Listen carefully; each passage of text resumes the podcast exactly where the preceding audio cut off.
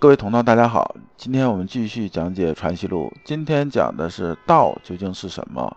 对应的《传习录》章节是《传习录》的第六十七讲。那么今天我们带的问题啊，就很简单了，就是道究竟是什么？我们该如何入手？六十七问：道一而已，古人论道往往不同，求之亦有要乎？就是说啊，学生啊又问先生，这个“要”的意思啊，是要领的意思，是说啊。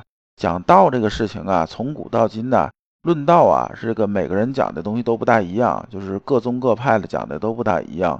那么呢，这个道啊，究竟有没有什么要领呢？这个问题啊，其实啊，我们现在也会经常碰到，就是说呢，我们经常碰到有人跟你讲说，哎呀，儒家之道，我讲的才是对的，那个谁谁讲那个是不对的，然后怎么样怎么样。而对于像佛教和道教呢，他们自己也讲法，而对于像佛教，比如说分支啊。禅宗也好，净土宗也好啊，就这些啊宗派啊本身在这个国内啊就是比较多了，这还不包括其他的这种分支。而像基督教这种呢，现在是有名有姓的啊，就是那种啊大家认可的，大概分支下来就有两千多个分支。那么每个教派每个方向呢都讲啊，我这道是怎么样怎么样的，都说我这是正道，就没人说我这个是邪道。就是说你自己说是邪道，不就等于自己关门不干了吗？那么最后道的终点究竟是什么？那么这个道啊，我们中间的要领究竟是什么？对于修身的人、追求人生意义的人呢，每个人都会有这种疑问。那么我们看看啊，先生是怎么说的。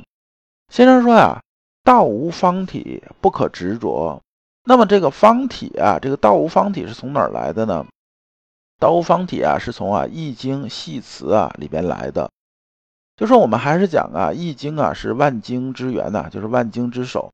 我们呢研究中国传统文化的时候啊，尽量你要看一看《易经》，刚开始看不懂很正常。然后呢，你多少心里头要有一点谱，这样的话，你看其他东西的时候，相对来说啊，你就没有那么晦涩了。那么《易经》系辞里边讲什么？讲神无方而易无体啊。韩康伯注解为啊，这个方是什么呢？方是指形体啊，结续于形气。这个方啊，是指的什么？就是指指的是气。气呢是什么？气就是器皿的气。那么这气呢，就是说你能摸得着、看不见的。说啊，这个神呐、道啊，它是摸不着、看不见的。则神则啊，阴阳不测；意则为变所示，不可以一方一体名。就是说呢，这个神呐和这个道啊，就是这个神呐，我们讲发出来这个东西啊，和这个道啊，它里边什么呢？它里边讲的很清楚，这个是摸不着、看不见的，它是不是说你能说得出啊、说得明白、写得明白？它不是这样的。那么意是什么呢？意啊，就是指这个道啊这种变化呀。那么这意是指什么？意是为变所示，意思是说呢，我们这个道啊，它是应变的东西，它是随着外部环境而不断变化的。也就是说，我们易经里边讲的三易之道啊，变易，就是说它始终是在变的。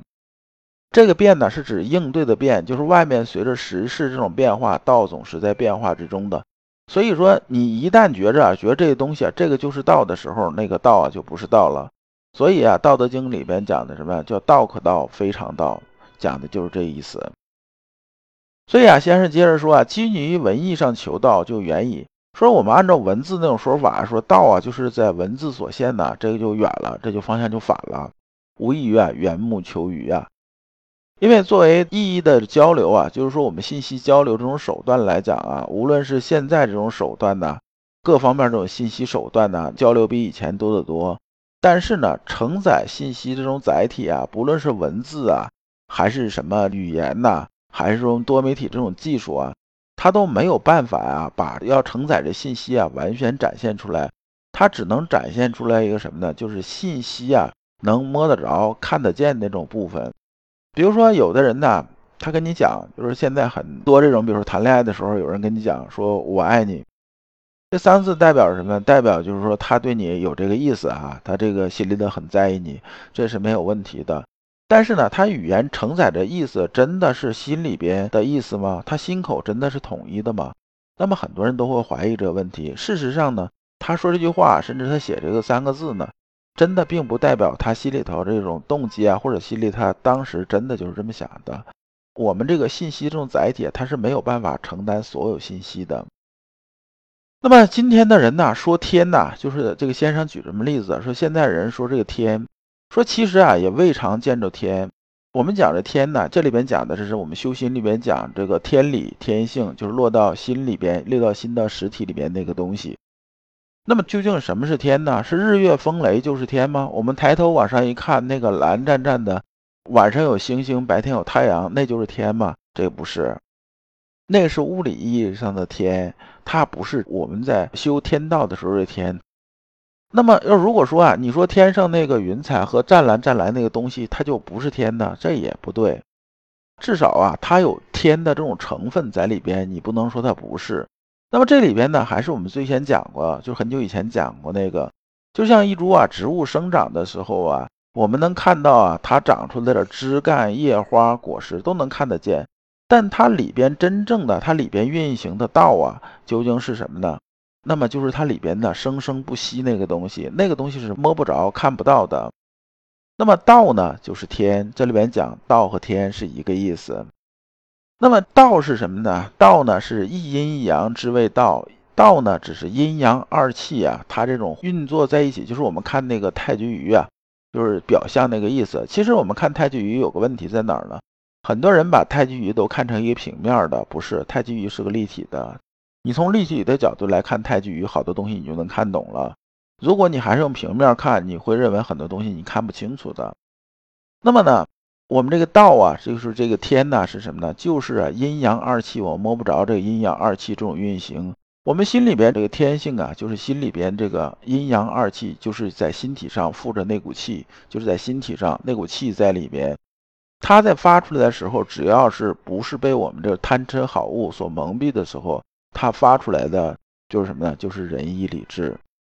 那么呢，所谓若识得时，何莫而非道？就是说呢。我们如果能搞清楚啊，这个自然之序啊，这种道理啊，就是天理运行这种道理呢，那么就是说时时刻刻我们都把握住道。时啊是有理的这种含义，就是说呢，我们呢在这里边能认识到这个时啊，这里边的这种什么呢？这种天理这种流动啊，那么呢，我们呢就能知道道究竟是什么。比如说我们讲啊，讲这个天理啊，什么是天理呢？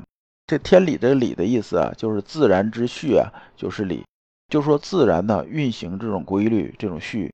比如说，我们讲一天是有十二个时辰，子丑寅卯辰巳午未申酉戌亥。那么呢，一年十二个月，是不是也按照从演月开始，一直到转一圈十二个回来？我们讲算命的时候讲大运流年呢，我们讲这个运呢，讲大运流年。那么也是按照从长生沐浴啊开始往上走，一直到低旺，最后又胎木绝死，是走这条路的。那么它也是一个闭环的一个循环，天道啊就是如此。那么道呢，还是什么呢？一阴一阳之谓道。人但各以一语之见，认定以为道只如此，所以不同。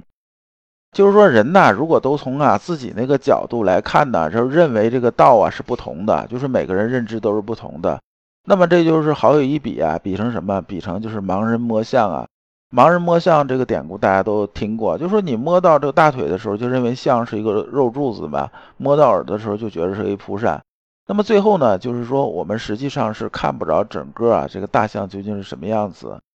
而在修心性的时候吧，老刘有这种感触，就像啊我们在爬山一样，我们只有爬到顶上的时候，才知道会当凌绝顶，一览众山小。整个山的这种形状，我们会看得很清楚。我们往上走的时候啊，由于山呢还在上面，我们往上走的时候呢，我们看到的永远是什么呢？永远是我们眼前的东西和我们爬过的这种路啊，就是我们爬到半山腰，我回头看，我是能看清楚的。但是你没爬到山顶，你根本就不知道整个山是什么样子的。所以这就是先生讲啊，说我们要修大道的时候啊，它只能是向内求啊，它是不能向外求的。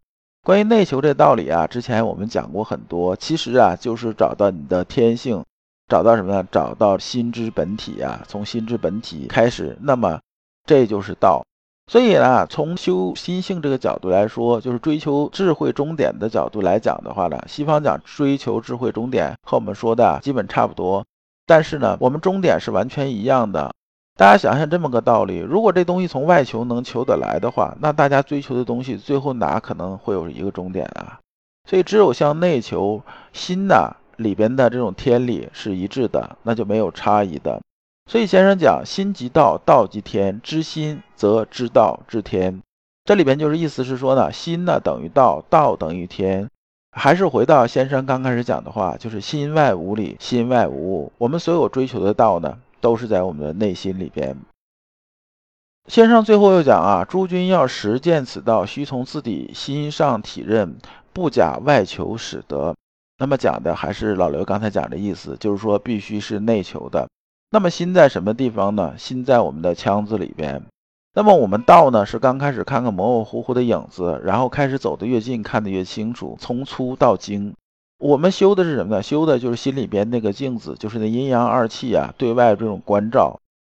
关照的时候呢，我们就是把这个镜子啊磨得一尘不染的，磨得干干净净，能把外面的东西啊照得清清楚楚。所以啊，这部分先生的意思讲的还是什么呢？就是道的根本究竟是什么？这部分呢，我们就讲完了。下一门我们要讲什么呢？如何做到君子不器？感谢诸君。老刘啊，一直相信修身之道在于互相印证，同道为鉴，共同进步，是我们修身的这种必由之路。如果啊，诸位同道对老刘分享的内容比较感兴趣，愿意一起交流、聆听更多的分享，可以通过专辑介绍里面的联系方式联系老刘。今天的内容就到此结束，再次感谢诸君。